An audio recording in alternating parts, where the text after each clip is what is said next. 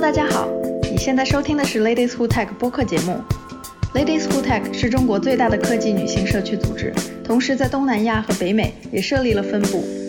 我们的线上活动以促进不同行业、不同资历、不同国家之间的知识交流与社群建设为使命。欢迎来自全球科技领域各行业的女性分享她们的项目经验、知识和观点。好，欢迎大家来参加我们的活动，我是今天的主持人小杨。是我们今天的分享会，呃，主题是如何不做工具人，用数据驱动商业决策。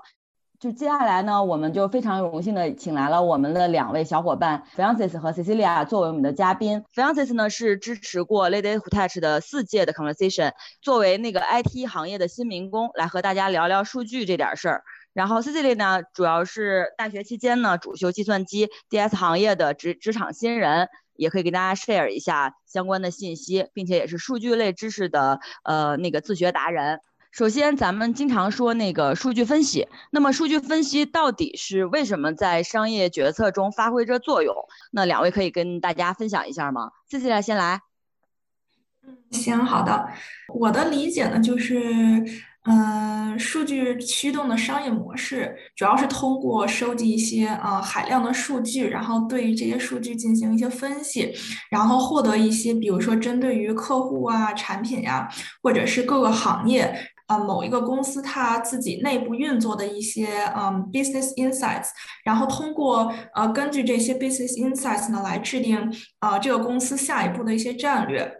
从而来获得一些嗯比如说嗯定制化的一些产品，或者是说帮助这个企业去制定一些更加呃合理的管理方式，或者说呃帮助他去采取一些更加符合市场发展规律的一些战略的决策。然后，那通过这样的一个流程呢，就是可以帮助公司来更好的去实现它的盈利和变现。那其实这个呃数据驱动商业模式，它是在很多领域都有所应用的。然后这里其实可以就是。嗯，给大家举一个小的例子，就比如说在能源行业，这个数据它是怎么应用的呢？就现在来讲的话，其实大家都知道哈，这个比较火的就是这个新能源汽车。然后，呃，这个新能源汽车呢，它充电的这个问题，现在是呃，相当于是在这个行业里一个比较大的挑战。现在目前市场上有很多的这些啊充电桩的运营商在做这件事情。那么对于他们来讲呢，一个很大的问题就是说我这个充电桩放在哪里，能够呃最大限度的去满足呃充电桩就是车主的这个需求。就是更加高效的解决这个问题呢？现在就是这些充电桩运营商，他们很多都会运用一些比较强大的这个 SaaS 平台或者是云平台，然后去收集和分析大量的用户的数据，比如说车主他充电的这个时长。它充电的这个时间段在什么时候充电？它充电的这个地点，然后它每次充电的这个充电量大概是多少？以及车主的这个呃不同车的这个车型，以及对于充电桩的这个需求。那这些数据呢？啊，这些充电桩运营商通过分析之后，就可以了解到啊很多的信息，就比如说在哪一个区域或者呃哪一个场景，这个充电的需求是最多的。那么他们在呃这些地方来部署充电桩，就可以提高他们的这个充电桩利用率。那比如说这些场景是酒店的停车场呀，还是小区的那个住宅小区，还是说交通枢纽？在哪些场景下会有更多的这个充电桩的需求？这呃，通过数据分析，这个企业就可以获得这些信息。那么另外一点呢，就是说，呃，他们会通过数据知道说这个车主一般在什么时间段充电。那这样的话呢，就可以呃去调整他们的这个充电的服务费，来使他们呃这个充电桩运营商获得一个最大化的利润。那另外一点呢，就是说，呃，通过数据的话，我们还可以发掘一些新的用户需求，比如说这个车主他啊，是不是希望说，在我的这个嗯充电 APP 上有一些其他的功，其他辅助的一些功能，比如说导航功能呀，然后比如说这个餐厅的搜索功能呀，还有说有的呃客户他可能希望，比如说在这个充电桩旁边会有一个休息区，然后供他来在等待充电的时候去休息这样的一些需求。那么通过这些对于数据的分析和挖掘呢，运营商公司就可以去更好的。嗯，更加针对性的去拓展一些新的业务，从而呢帮助他们去更好了解客户的需求，然后更好的去满足他们的需求，从而更好的去盈利和变现。刚 Cecilia 分享了他的他对于呃数据分析在商业决策中如何发挥作用，以及数据驱动的商业模式到底是什么。接下来 Francis，啊，好的好的，大家好，我是 Francis。然后因为我本身做安全的，我就从我的角度来理解一下这个。数据这一块儿，刚才 Cecilia 可能更多的从 To C 端来分享，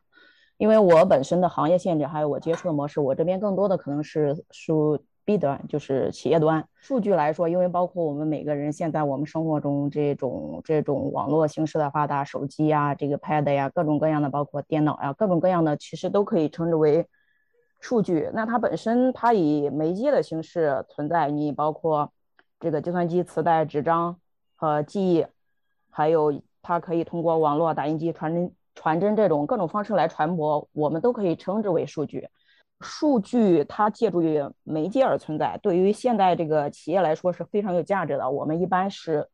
会把它为定义为这个企业的资产。那从企业本身来说，它对资产的防护呢，它它有它有两种啊，就是从我的角度来说，它可能有两种，一种就是呃做一个产品的开发。另一种就是做一个工具的一个开发，就是这是这是技术技术端啊，这个就是呃，我换句话从另外一个角度来说，可能就是从从一个保护自身财产的方面，另外一个就是从主动去呃主动去做一些事情的方面来说，这是分为一个是产品开发，一个是工具的开发，就是这个转化到技术层面来说就是这样的。那对于这个 B 端 business 企业来说，它这个商业决策，你比如说，如果我发现我的我本身的网络，或者说有人有人攻击我了，我这网站被瘫了，咱你打个比方说，我的电商网站被黑客黑了，或者说哎我打不开了，那这对于企业本身来说，它是造成很大的资产损失，或者说宣传上的一个一个攻击，那我们这时候就要从这个自身防御的起这个角度来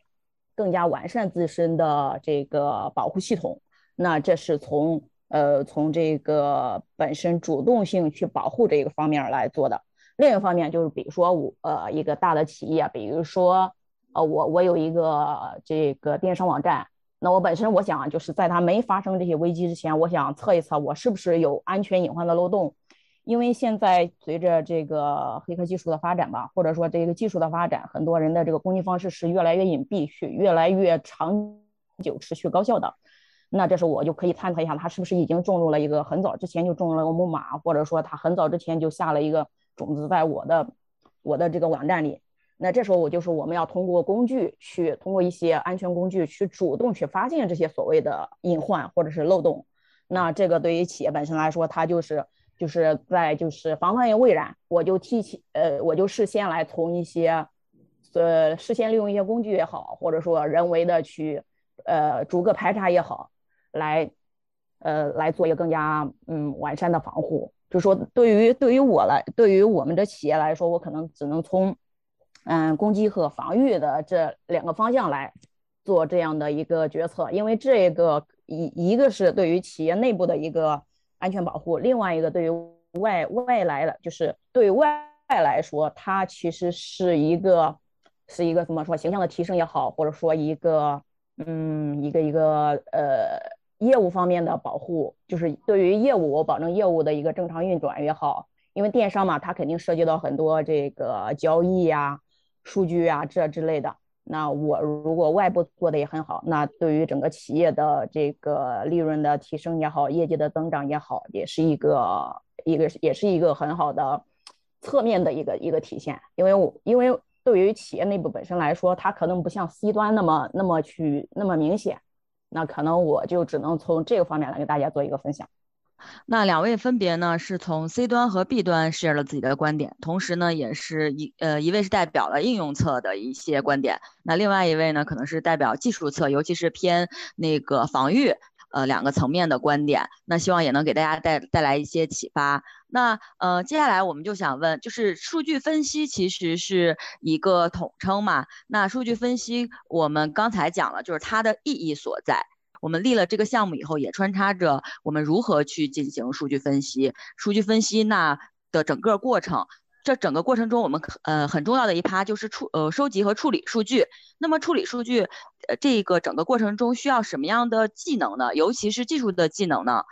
嗯，技能方面的话呢，其实因为我自己的话，呃，是怎么说呢？就是刚进入这个行业也不是很久，然后很多东西都是自学的，然后所以呢，其实这方面就是分享内容呢，其实就是也是我自己。呃，学习的这样的一个呃路径吧。然后我觉得，首先呢，就是比较基础的，就是技术性的一些呃东西呢，比较重要的，首先就是编程语言。然后编程语言呢，我觉得呃最重要的是有三个，一个是之前都有听说过，就是 SQL，就是 SQL 这个这个语言。然后这个语言它是就是你在使用和调用呃数据库的时候一个非常重要的一个。一个语言，然后其实学起来也不是特别难。然后我自己的话，呃，学习的话主要是用的是一个网站，叫做 Mode，M O D E。然后这个网站呢是谷歌官方推荐的一个学习 SQL 语言的一个嗯学习网站。然后它上面呃都是以网页形式，就是文章的形式去啊讲解的。从头到尾学下来的话，这个。这个 SQL 语言这一块应该是就是没有问题了。然后这所以说，我觉得这个网站是嗯，对于理论理论学习是比较就是比较嗯比较有用的一个资源。然后另外呢，就是在学习完了理论之后，然后练习的话，我自己用的是一个 LeetCode 这个网站，这个也是挺著名的，就是大家应该也都听说过。然后就是在这个网站上面去刷题，然后基本上呃刷个就是把。SQL 的题，嗯，差不多刷个百分之八十吧，然后一基本上这一块就可以说是呃完全掌握了。然后另外两个比较重要的编程语言，就是一个是 Python 爬虫，然后还有 R，然后这两个也是就是在。嗯，数据数据分析过程当中，嗯，比较常用的。然后针针对于这两个编程语言的话，就是现在网络上有有很多这种免费的课程。然后我自己是在使用的一个呃一个网站是叫做 Data Camp，然后它上面有一些啊视频课，然后也有一些 tutorial 的讲解，然后包括练习，就是啊非常全面的去帮助大家学习这两个语言。A/B testing，然后这个这一块内容我感觉也是比较重要的。嗯，我自己的话是呃比较推荐这个优达学院，然后它上面也是也是这个课程也是都是免费的，然后是呃对于大家来讲就是也没有什么之之前的这个呃要求，就是零基础的话。就是大家也就可以直接上去，然后去进行学习。最后一点，我觉得，啊，在数据分析过程当中，就是有一个很重要的部分，就是这个数据的可视可视化。然后这个可视化的话，现在。呃，其实大家也都应该听说过哈，就是比较，嗯，比较常用的一个是这个 Power BI，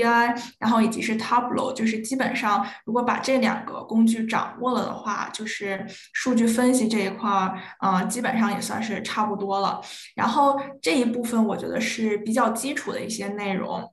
然后如果大家把这些内容掌握了之后呢，嗯，可以去，嗯，另外看一些。啊，更加 higher level 的一些一些知识板块的学习，我这边有就是想到的，比如说这个统计学，然后统计学的话，因为就也是比较重要的嘛，然后可能其实大家比如说在上大学或者是在高中的时候都有一些设计，但是可能嗯，比如说它具体在数据分析领域是怎么应用的，就是还是需要去呃看一看。然后这一块我比较推荐的是大家可以去可汗学院，也是一个网络上的这个。呃，学习平台，然后上面也是有非常详细的这个讲解的课程。然后另外一个的话，呃，就是大家打好了一定的基础之后，就是可以去学习一些机器学习相关的知识。然后这一块我比较推荐的是在 Coursera 上面这个吴恩达教授的课程。然后大家没有什么基础，也是直接可以通过这个课程来进行学习的。嗯，最后一点呢，就是呃，我感觉大家，嗯，如果从事数据分析行业的话，想要成为一个很好的数据分析师，也是需要有一些就是 product sense，就是 product understanding。然后这一方面的话呢，就是呃比较重要，因为嗯，真正的在呃公司里面，在行业里面去工作，然后应用数据分析的时候，还是要从产品的角度去了解整个流程。然后这个的话是推荐在嗯。嗯，Medium 这个网页上面，就是 Medium 这个网页，它是一个类似于博客吧，然后大家可以在上面发布一些文章，然后呃，在这个网页上面就是。红杉投资，它是有自己的一个呃专属的一个嗯发布文章的一个账号，然后在这上面它是有一系列的对于这个从产品方面来诠释这个呃数据分析的过程啊这样的一个呃一个系列的一个博客，然后一共是有多少节我有点忘了，但是很多很多文章，然后我感觉就是真的是可以帮助大家从产品的角度去更好更好的理解整个流程。嗯，对，然后这个基本上是，呃，如果是想大家想了解说我怎样去呃学习这些技能，怎样去呃进入这个行业，从头开始，其实嗯说难也难，说不难呢，就是主要主只要只要是大家就是去把这些基础的东西掌握了，虽然有一些挑战性，但是嗯还是很有机会的，嗯，好的。刚才那个 Cecilia 分享了，就是从一个小白的角度分享了，呃，他在学习的过程中的一些信息。那包括基础类的，包含语言啊、A/B test 以及数据可视化。进阶版的呢，就是可能需要就是统计学以及机器学习、产品 sense 这些方面的知识。那我想接着问一下，就是您在学习的过程中是先学习了语言，呃，有一些比方说 SQL 啊、R 的基础以后，再去看。A/B test 还是说这些可以并进，就是是怎么样一个顺序呢？嗯，我自己学习的话，呃，是还是先去学习这个编程语言，然后因为我感觉就是说，呃，同时就是去学习很多东西的话，可能会有一点点就是呃抓不过来，就是眉毛胡子一把抓的感觉。然后，所以我自己的话是比较习惯说，我就是呃把这个。怎么说？把这个嗯学习的路径规划好之后呢，然后就是逐个的去突破，然后先把这个编程语言这一块熟悉之后，然后再去比如说去学习这个呃 A/B testing 啊，然后这个 visualize 就是 data 呃数据可视化，然后这一块，因为呃但是呃其实怎么说，就是从技术技术上来讲的话，倒是没有一个先后的一个顺序的这样一个需求，就是。嗯，A/B testing 和这个编程语言的话，嗯，我感觉如果要是可能有同学可能能力比较强，就是他学东西比较快，那同时去进行的话，我觉得其实也是没有问题的。好的，其实就是这个并没有一个呃强制的顺序，或者说一定是说先学习语言再去呃看 A/B test 或者数据可视化，然后再去学习统计学，其实都是可以交呃穿插的。只不过在您的学习过程中，可能更更优先是学了语言，对吧？对对，是的。好的好的，那谢谢 Cecilia 的分享。那呃这一方面呃那个 Francis 有什么要给大家分享的吗？好的，好的，，Cecilia 其实分享了确实很多这个可以借鉴的东西啊，我可能就从概念上的东西来给大家做一个分析。什么叫数据？数据其实分为结构化数据、非呃非结构化数据。那我们它也分为一些常量、变量。那啊，其实如果做数据分析，就要去多维度的做一个分析。那我们先来看一下数据它。它的一个怎么说呢？数据是怎么产生的？或者说，在整个数据的过程中会发生哪些事情？第一，我们要创建数据，是一个创建的过程；第二，我们要使用数据，是一个使用的过程；第三，这数据放弄好了放在哪哪里，这是数据存储的一个过程。那数据存储，我一旦生成之后，我是不是要传递给谁？那就是一个传输的一个过程。传输之后，如果接收人他要做一些变更，那是数据变更的一个过程，就是或者说叫更改。最终，如果数据没用或者需要。保密的话，那就可以做一个销毁。这其实是大概整个数数据一个生命期的一些处理方式。那我们针对这些处理方式，针对数据的结构啊，以及你所想达到的目的，可以对数据做一个抓取、清洗、存储，最后的一个分析。那这个所谓的就是，因为现在这个信 IT 行业其实分来越来越来越细分。根据你想达到的目的，或者说根据你本身的这个技术架构或者技术核心，你都可以在某一个领域细分。包括现在很多独角兽企业，它都是利用了自己的一种第一种核心技术，然后就只有比如说打个比方说是 Docker Docker 安全啊，其实这是一个比较新的这个这个领域啊，你就只有这一点，你就可以成为独角兽，就可以融资，就可以去上市。现在这个 IT 行业、安全行业这种事情越来越多了。因为，因为因为细分，你任何一项技术的领先，就会造成你这个企业价值的提升。那话又说回来，这么多的数据的处理方式，那我们可能会应对哪些产品呢？就是我我从我的这个这个从网络层或者从从终端层来做给大家做一些分析啊。那比如说我们针对这个 PC，你首先你有台 PC，PC 的话对应有什么呢？操作系统是不是你要熟？操作系统。包括一些操作系统的配置，这是一个最基本的网络层的一个一个分析。那这是一些呃，包括一些大厂，惠普呀、IBM 啊这些，这些是做服务器端的最最开始的一个 PC 端。我们有了 PC 端，然后才能进行下一步。那 PC 端，如果你数据的生成之后，你要做什么？对数据做一个保护，对不对？那些保护包括什么？包括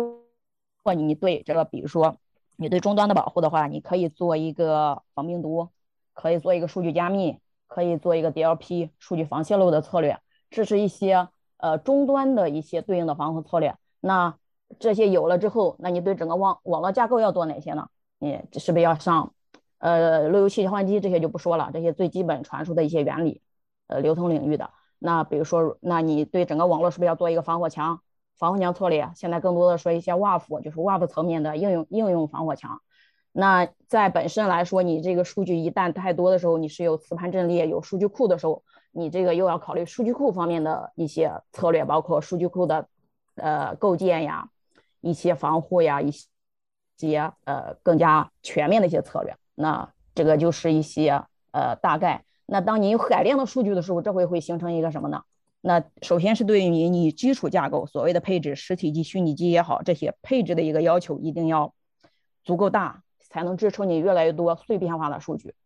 包括一些结构化数据库属于结构化的数据啊，一些碎片化数据就比如说我们平时的办公啊，或者说一些零零散散的文档，这些组成了一些碎片数字化碎片啊。那当你这些海量数据有有有的时候，是不是有形成了一个我们现在经常在说的一个态势感知？所谓态势感知是什么？它就是对你海量化的数据做一个综合验证分析，给你一个更加完善的呈现。这个就是安全领域的一个数字可视化，我们我们称之为 SIEM。其实 SIM 对应之后，对于这些海量的数据做一个处理的话，还有一个 SOC 的告警，就是紧紧接着就是一个 SOC，SOC 就是对数据本身的一个处理。然后还有一个概新的概念，就是这两年应该是一九年起刚有的一个 SOAR 的概念，SOAR 这个概念其实是是对 SOC 之后，就是这些数据数据，因为你数据告警太多之后，它对这个的又一个解决方案。那可能随着这个。呃，这个这个数据量的增加或者进度进程的增加，客户肯定会有新的概念。这些所有的就是根据 Gartner 也好，就是一些 global 的一些标准权威机构，他们定期也会发发布一些新的概念出来。那随之来说，大家有在各个方面进行进行探索。这个其实涉及的产品呀，包括终终端终端这两年还有一个 EDR 的概念，就是终端防火 EDR，然后延伸到 XDR，XDR 就是。一就是 endpoint，X 就是就是位置，就是其实是领域越来越大的这些概念，其实是一直在兴起。这些可能对应的就会有很多很多的厂家，就比如说一些一些我们耳熟能详的 global 的。其实从计算机领域来说，我们不得不佩服美国，确实人家发展的比较多，所以我们很多标准其实是参参考老美的。那对于国内，国内就是各方面原因吧，这两年大家也在也在努力，也在努力，但是我们还有很长的路要走。那这些所有的基于所谓的检测发现，或者说抵御安全安全攻击应用啊，以及呃大的方面来说，我们可以比如说是终端层、网络层，还有一些呃开发层面呀，还有后期的一些防护层面等等等等。其实针对每一个层或者说每一个端，我们都有会有对应的策略，那进而会有对应的产品去呃去做一个防护。这个就是。就是任何一个行业也好吧，这它是一个这个产品的一个由来。那如果你在这方面做大做强，你成为这个行业的标杆，你可能就会引领整个行业做一些标准的呃标准的制定啊，或者说跟国家政策的一些挂钩啊，等等等等，这个就是就是就是后话了。那整个过程中，比如说这个所谓的开发这个层面，你可能会呃最基础层面的一些技术会涉及到哪些呢？我们呢，呃，比如说可能应用到 C 语言、C 加加、Java 或者 Python 这些这些以基基本上是一些这些技术站为主。如果你你对 VB.NET 呀这些如果就是感兴趣，这都是一些基础语言学好没有，只会对你对这个行业的理解更加深刻，不会有坏处的。呃。这些就是对于这些来说来说，我们可能常见的一些专业领域，比如说有一些数据分析专业的、计算机专业的、数据专嗯那个数学专业的、统计学专业的，你包括也学建模的，你你这些其实对于这个数据分析这一块都是相对来说容易上手的。但是呃，如果其他行业的是其他专业的同学感兴趣也没关系，你只要对某一个切入点感兴趣，你慢慢来都是 OK 的，因为现在。岗位的细分啊，包括大家都是一些通用的策略，但是你要在这个行业做大做强，还是要付出努力的。好，我大概就说这么多。好的，好的。那两位刚才呢，其实分享了相对来说比较细的一些，就是呃，他们认为哪些语哪甚至到语言以及哪些方面是大家需要去学习的。有什么呃证书，或者是有什么推荐的书籍吗？就是因为在学习的过程中，如果有一个证书的话，可能说更加的自律一些，更加的有一个目标去学。不然的话，我一直在学，我怎么知道我什么时候学的 OK 了？呃，其实证书的话，我自己好像倒是没有听说过，就是说。特别特别需要的就是类似于，呃，因为我们知道，比如说在金融行业，嗯，这个 CFA 嘛，就是这种这种类似的证书会，就是如果有一个的话，会很加分这种。所以说，呃，我的话就是给大家推荐一些相关的学习方面的一些书籍。呃，我自己比较推荐的是，像之前我也提到过，说这个学习 A/B testing 的话，然后这个这个的话，呃，我了解到有一本书挺好，它叫做这个 Trustworthy Online Control Experiment。然后这本书的话，其实我自己也没有开始读，但是也是就是听一些其他的。啊，这个数据分析行业的一些就是专家吧，然后有推荐到这本书。如果就是有机会有时间去能去读一读的话，对于这个学习过程是很有帮助的。然后另外一个我觉得比较好的一本书叫做。Data by storytelling，呃，教你如何去用呃数据，就是 storytelling 的方式做是数据分析。然后这个的话其实是嗯比较重要的，因为呃作为一个数据分析师来讲的话，呃你最重要的一个工作就是说要把数据语言翻译成就是其他人可以理解的。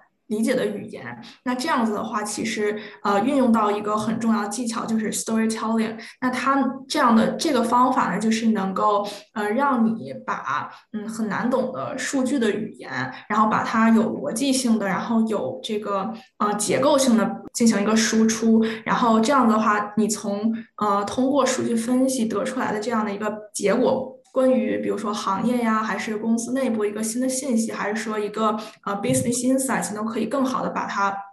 就是传递给比如说你的啊上司或者是老板。好的，好的，谢谢 Cecilia。那 Francis 呃这块有什么 share 的吗？呃，好的，关于证书这方面，就是说如果大家对一个行业摸不着头脑的话，我觉得证书是一个比较好的入手方式，因为你可以对这个行业。或者说这个东西有一个最起码概念的理解啊，比如说我这个针对数据处理方面来说，其实有有两大权威，一个是中国国家工信部发布的一个数字分析权威专业呃证书和专业认证，叫 CPDA，然后另外一个是人大经济论坛经管之家出的一个数据分析师等级认证证书，叫 CDA，就是 CPDA 和 CDA，大家可以查一查。因为它对应考什么，怎么考法，大概的一个一个流程是怎样的，或者说大概的一个方式是怎样的，大家其实可以做一些参考。这是关于，呃，关于这个国内的专业认证 CPDA 和 CDA 可以去看一看。关于国际 Global 上的有哪些认证呢？有，其实有很多，可以大概分为行业认证，一个是认证分析专家。呃，认证分析专家叫 Certified Analyst Professional，这个是行业的一个认证，呃，一个分析分分析证书吧。还有一些是一些一些大学的一些证书，比如说你可以报哥大呀，这个就是就是美国的一些大学，它会对应的有一些呃这个认证，就像哥大的一个数据科学专业成就认证，你们可以去去去搜一搜。再一个就是一些这个怎么说呢？就是一些呃 global 的企业，它会自己出一些认证，比如说 A W A W S 的一个认证大数据。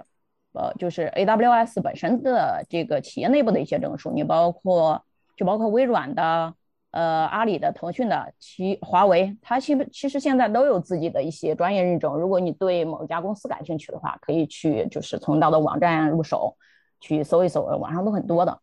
另外一个就是就包括一些这个这个我们刚才提到的谷歌，谷歌的一个。呃，谷歌分析证书，他自己就是这些企业一旦成熟之后，他会对自己的产品体系或者说产品体系架构，他肯定是会有一些证书去让你体现你对这个产品的熟悉程度。这说白了也是他宣传的一种方式。那如果他企业足够强的时候，他会对整个行业有一些理解，在某些某些公司可能会认这个证书，所以这个看看也是没有错的。涉及到分析来说，大数据安全分析师啊，这个算是。呃，CISP BDSA，这是这是这个就是跟安全相关、安全数据相关的有一个就是大数据安全分析师叫呃 CISP BDSA，这是 CISP 下面的。其实 CISP 的话是国内的一个认证，它下面有很多细分细分领域的，包括 CISP PDE 啊、CISP PDE、PDA 啊等等等等。它其实有很多小的一些认证，可能根据你本身想考到哪个专业来做一些考证。另外一些通用的，像 PMP 啊，这是项目管理的；CISP 啊，CISSP 啊，这些其实很多很多的，要看你想从哪个方向去发展。这个说白了，网上一一搜一大堆，很多很多。那你说所谓的书籍，你要专业类的书籍，你你怎么学都学不完啊。就其实说白了，还是你的感兴趣点，感兴趣的点在哪里？比如你对思科感兴趣，你学考一下思科的 CC。CCNA、CCNP、CCIE 这些最基本的，就是在前几年非常非常火。那现在华为起来了嘛？华为起来，你可以去华为的网站上搜一搜，看华为，华为它有什么证书，你其实可以考。很多公司也通用，因为毕竟国国产老大嘛，对吧？包括他们自己出的，他们自己也会对应出一些书，包括你你考证的话，CCNA 的学习指南，呃，思科局局域网交换机安全，思科思科防火墙。这些等等等等基础的学，呃，就是 TCP/IP 的一些详解等等等等，这些书真的太多太多，你要看怎么都看不完。这个只是书籍的一些分类啊，更多的我还是建议大家，就是比如说你可能对某一点感兴趣，或者对某家公司感兴趣，你去它的针对的去搜一搜，可能你的这个入门会更更快一点，或者说更更容易更容易有一个着手点。像你像云的话，云安全的原理实践啊，软件定义安全啊，真的太多太多了。云安全基础构建设施，大数据时代下的云安全啊，尤其是安全这一行业，白帽子讲外部安全、外部安全深度分析、Metasploit 渗透测试、魔鬼训练营等等等等，真的太多太多了。因为你包括这个安安全，其实为什么呃为我因为我本身是做安全这个行业的呀，就是安全它是。它是 base 在整个网整个网络之上的，所以说一些网络基础的东西你要了解，然后你才能在安全领域的去去进一步去理解这个东西，去应用这个东西。所以说，呃，说白了，套路都是一样的，还是一样，找准一个点深耕就可以了。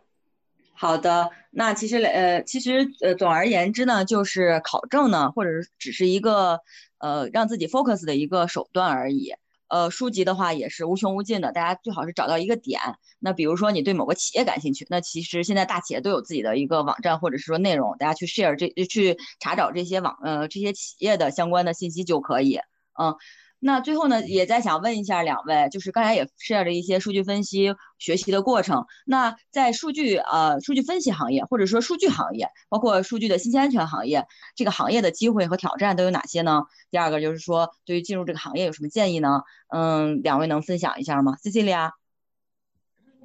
啊。机会和挑战的话，嗯，我觉得机会的话，首先，嗯，其实大家也能够看到，就是说现在社会对于因为数字化时代嘛，然后就对于这个呃数据分析这方面的需求还是挺多的，然后所以就是数据相关的这。个岗位也也也会比较多，所以大家可能会就是现在有一种感觉，就是说，哎，我如果掌握了这个数据分析的这些技能的话，我找工作可能会呃比较好找一些。然后这个其实也是一个原因，就是说我有看到有一些文科出身的小伙伴呀，其实有一些也是在自学数据分析，然后就是想重新进入到这个行业吧，然后去从事这个数据相关的个工作。所以第一个呢，就是呃，这个岗位需求是比较多的，然后这个其实呃算是一个挺大的一个机会。然后另外一个，我觉得就是说它的灵活性比较强，就是因为呃现现在呢，它是呃大家工作就是。互联网强大起来了，然后毕竟也是一个数字化的时代，然后数据分析它又是一个很基于互联网的这样的一个行业，所以说，呃，比如说如果大家嗯希望说自己的这个工作有能够获得更多的灵活性啊，然后这个我觉得也是一个挺好的机会。然后因为现在比较火的一个词，就是也是我之前前两天听说的，就是叫做数字游民啊。可以说，我掌握这些呃移动性和灵活性，就是很数字化的这些技能之后，我的工作地点就是可以非常的灵活。然后我觉得，所以说，如果呃如果有的小伙伴说想我可能以后嗯想要去成为一个类似于这样数字游民的这样的一个呃身份的话，我觉得从事数据分析啊，然后数字啊这种很呃 internet based 这种工作的话，也是可以考虑的一个方向。然后另外一个呢，就是我觉得，呃，学习数据分析的话，它呃可以应用应用于很多很多领域，所以对于你从事的这个行业的话，就是可以给你更多的这个广度。嗯，比如说数据分析，它在医疗啊，然后互联网、零售啊、消费啊、金融，就包括甚至于咨询，就是呃各个行业它的这个应用的范围都是非常广泛的。所以说，嗯，大家。嗯，你从事数据分析的话，也有机会去呃走入你就是想要去了解的行业，或者说是去能够嗯接触到更多的行业。然后我觉得这个也是嗯一个就是能够带给大家的一个非常好的一个机会吧。然后关于挑战的话呢，就是。嗯，我自己有这样的一个感觉，就是觉得，因为之前嗯也提到过，说这个行业其实啊，就是嗯进入的门槛不是特别特别的高，然后真的就是如果你嗯特别特别的努力去学习，然后把这些技术性的东西都掌握的话，其实不管你是跨行业啊还是什么，其实都不是一个特别特别大的障碍。当然会嗯在就是你跨行业的过程还是会比较艰难的。但是如果你有很强的意志、很强的这个呃驱动力吧，然后能把这个事情去呃做下来的话，就是就是还是很呃就是很有可能能够成功的去呃转就是翻身，然后成为一个很好的一个数据科学家。然后所以说嗯。这样子的话，就包括这个行业，就是呃，它对于这个数字相关的岗位需求比较多，所以现在这个行业我感觉它竞争也是嗯比较的激烈。所以说，呃，如果大家想要在这个行业，就是怎怎么说，就是去比较的靠前，然后去拔尖的话，嗯，还是需要付出很多努力的。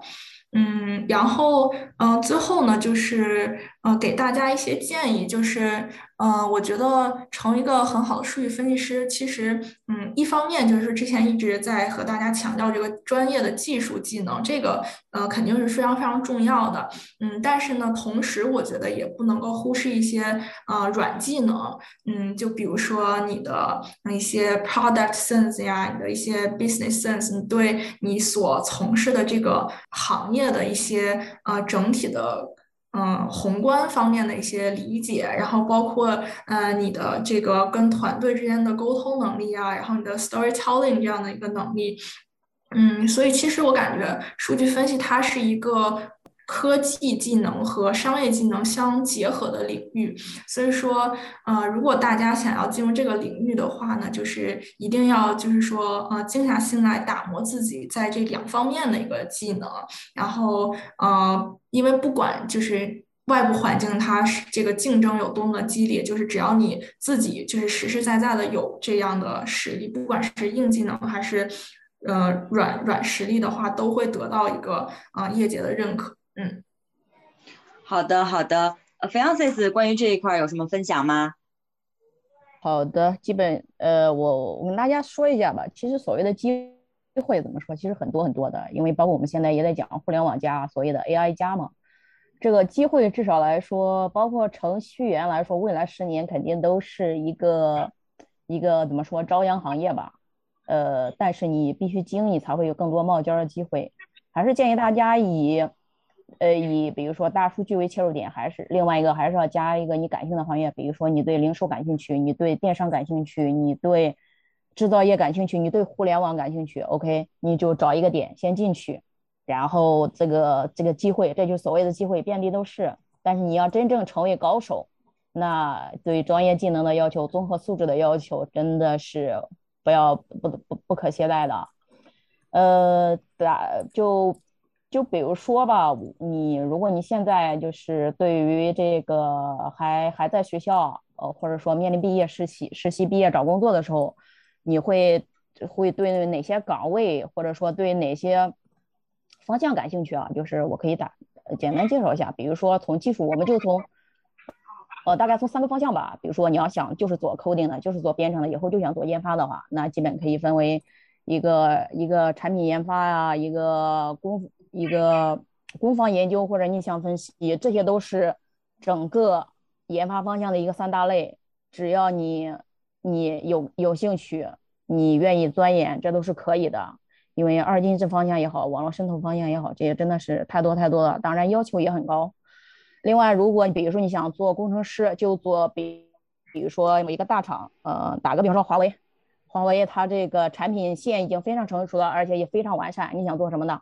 一是工程师方向，对，有哪些工程师呢？呃，运维工程师、服务工程师、技术支持、售后售前工程师，呃，如果安全的话，就是安全工程师、渗透测试工程师、外部安全工程师、应用安全审计、移动安全工程师等等等等等等。其实，呃，也还是一样，针对你们所感兴趣的一个企业做一些、做一些、做一些研究吧。呃，现在所谓的机会，其实都是大数据这一行。业的解决方案来的，只要你只要愿意愿意去多看，都是有机会的。好的，好的，谢谢两位的分享。那我们今天的分享就到这里了，也谢谢两位的参与，谢谢呃各位听众的时间。那今天我们就这样，谢谢大家，谢谢两位，拜拜。